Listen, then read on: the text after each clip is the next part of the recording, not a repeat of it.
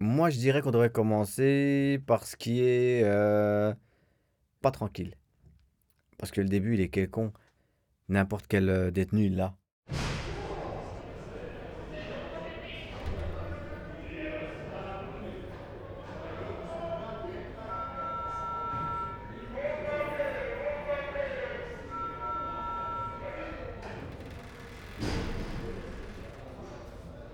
Première invasion, c'est simple.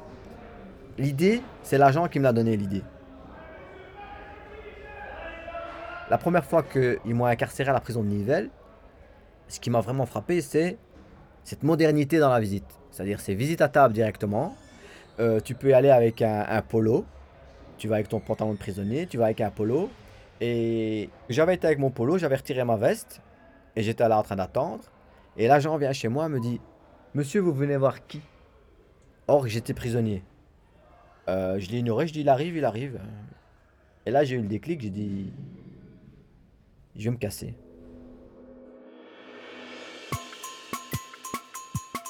Le mécano de l'évasion.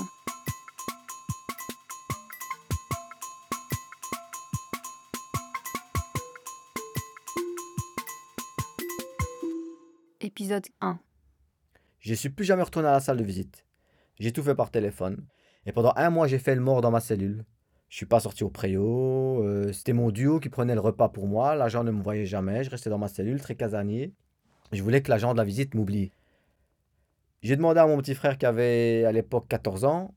Je lui ai dit écoute, tu vas, tu achètes une casquette, une perruque, une paire de lunettes et un pull bien flashy, style jacquard à carreaux. Je lui ai dit tu viens dimanche à la visite et tu déposes toutes les affaires dans la toilette. Donc, ce dimanche, le gardien m'ouvre la porte, me dit visite.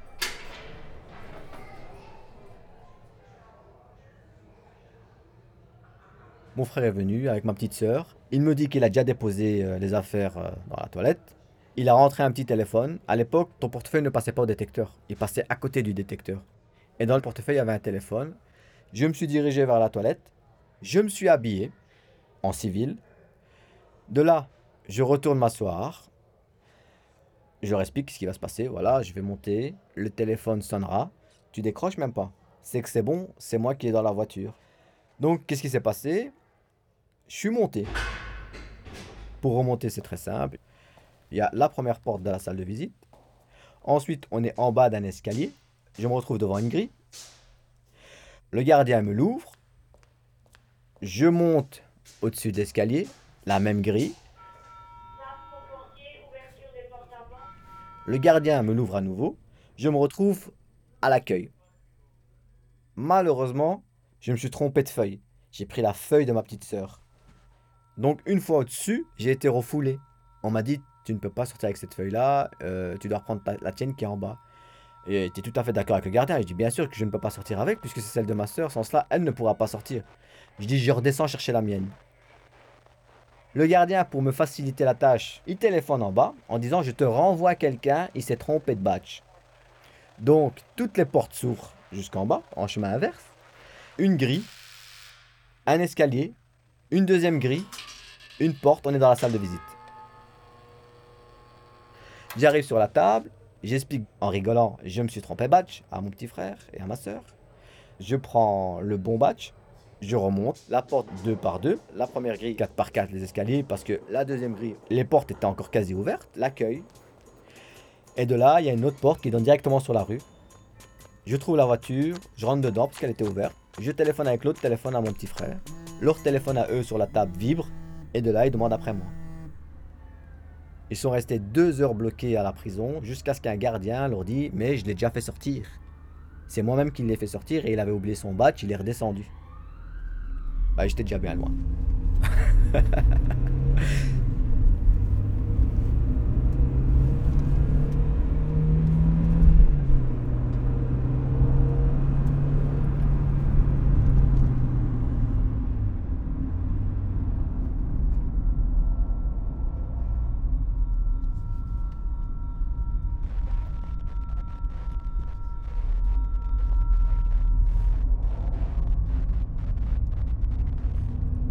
Moi, la fliquette du quartier, elle est venue me voir la semaine passée.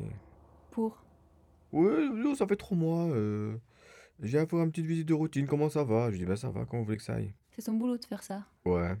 C'est pas le boulot de l'agent de probation. Non, elle de faire une petite visite de routine, l'agent de probation, il faut aussi sa petite visite. Bon. C'est bon? Ouais. Moi, je suis au milieu d'11 enfants. Donc, j'ai deux frères au-dessus, deux frères en dessous, trois sœurs au-dessus, trois sœurs en dessous. Je suis le milieu. On va dire, je suis quasi le transparent. Le mec qui est très introverti, qui ne partage pas beaucoup, il demande de l'aide à personne. On va dire, c'est le gars que, voilà, c'est celui qui se débrouille tout seul, il est autonome.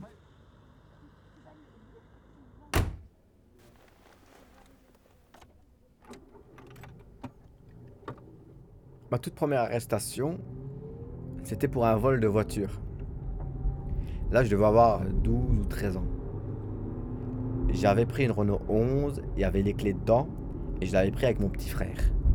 On roulait tranquillement, j'avais vraiment, je- je- déjà suis pas très grand, j'avais le guidon, le volant de, la voiture qui m'arrivait directement au front. J'étais tout petit, et une patrouille qui a vu le manège, qui s'est mis à nous courser. On n'a pas fait euh, 200 mètres, qu'on s'est mis sur le côté et qu'on nous a pris. Pourtant, moi dans ma tête, c'était pas un vol de voiture. Pourquoi? Parce que ce véhicule, j'avais été le chercher au marché de voitures. Et moi, je pensais, puisque mon père et mon frère vendaient des voitures au marché de voitures, je pensais que ces véhicules-là leur appartenaient. D'ailleurs, le véhicule n'a jamais été réclamé, le propriétaire n'a jamais déposé plainte, puisqu'il nous connaissait au sein du marché de voitures.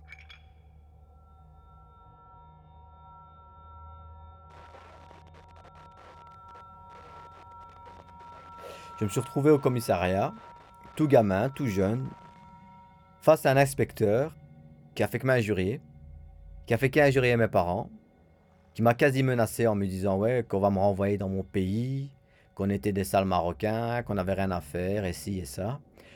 Ça m'a glacé le sang de voir à quel point ils avaient la haine. Je me suis dit, ceux-là, ils sont capables de nous prendre en bas dans la cave et de nous tuer. Et c'est là que ça a mis euh, un gros tilt dans ma tête en disant, attention, t'es face à l'ennemi. Ne te retrouve plus jamais devant eux.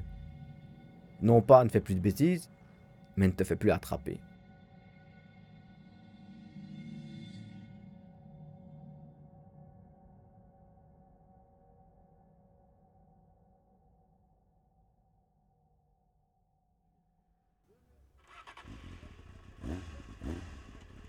Après, voilà, euh, j'ai vu que j'étais beaucoup plus doué pour la moto que pour la voiture.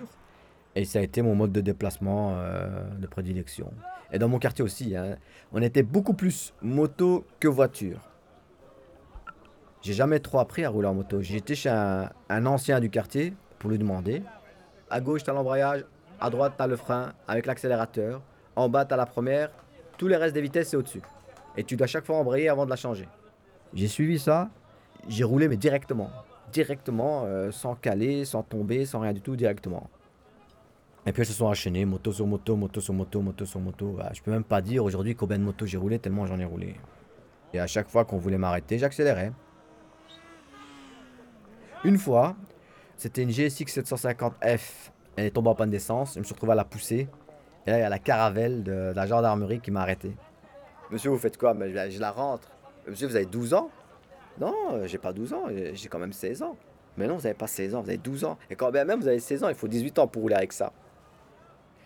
Et alors ils m'ont arrêté, ils m'ont raccompagné chez mon papa. tu vois?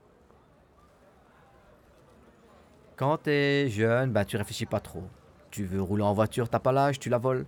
Tu veux euh, avoir un peu d'argent, tu participes à quelques braquages. Et aussitôt t'as de l'argent, aussi vite il est parti. Et dans mon quartier, c'était Saint-Gilles. Et c'était pas euh, le quartier où t'avais les gens qui allaient à l'université ou quoi que ce soit. Donc de ce fait-là, je me suis retrouvé avec une bande de potes. On ratissait les rues, euh, on volait tout ce qu'on avait à voler, euh, autoradio, voiture, braquage. On avait des armes en plastique. Mais bon, les gens ne savaient pas. C'était aussi impressionnant quand quelqu'un cagoulé, il te braque avec une arme en plastique ou une vraie arme. Donc, quand on glissait dans ce toboggan de la délinquance, Pour nous, c'était normal. Et une fois qu'on avait fini le tour, en passant par la case prison, on remontait dans le toboggan pour reprendre un autre tour. On se posait pas la question, on est con, on a été en prison, euh, voilà les conséquences que ça a eu, euh, on a un décrochage scolaire, on n'a pas de travail, si ça. Non, non. On va dire que c'était monnaie courante et personne n'était là pour nous dire c'est pas bien. C'est juste urban tradition.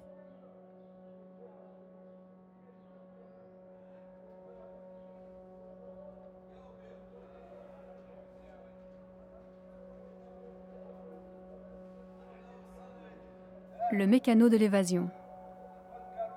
Une série documentaire de Chédia Leroy. Prise de son, Vincent Nouaille. Montage, Cabiria Chaumel et Chédia Leroy. Sound design, Frédéric Pierre Saget. Musique, Antonin Simon. Mixage, Aurélien Lebourg. Une production Parchemins et Ruines, coproduit par l'Atelier de création sonore et radiophonique, soutenu par le Fonds d'aide à la création radiophonique de la Fédération Wallonie-Bruxelles.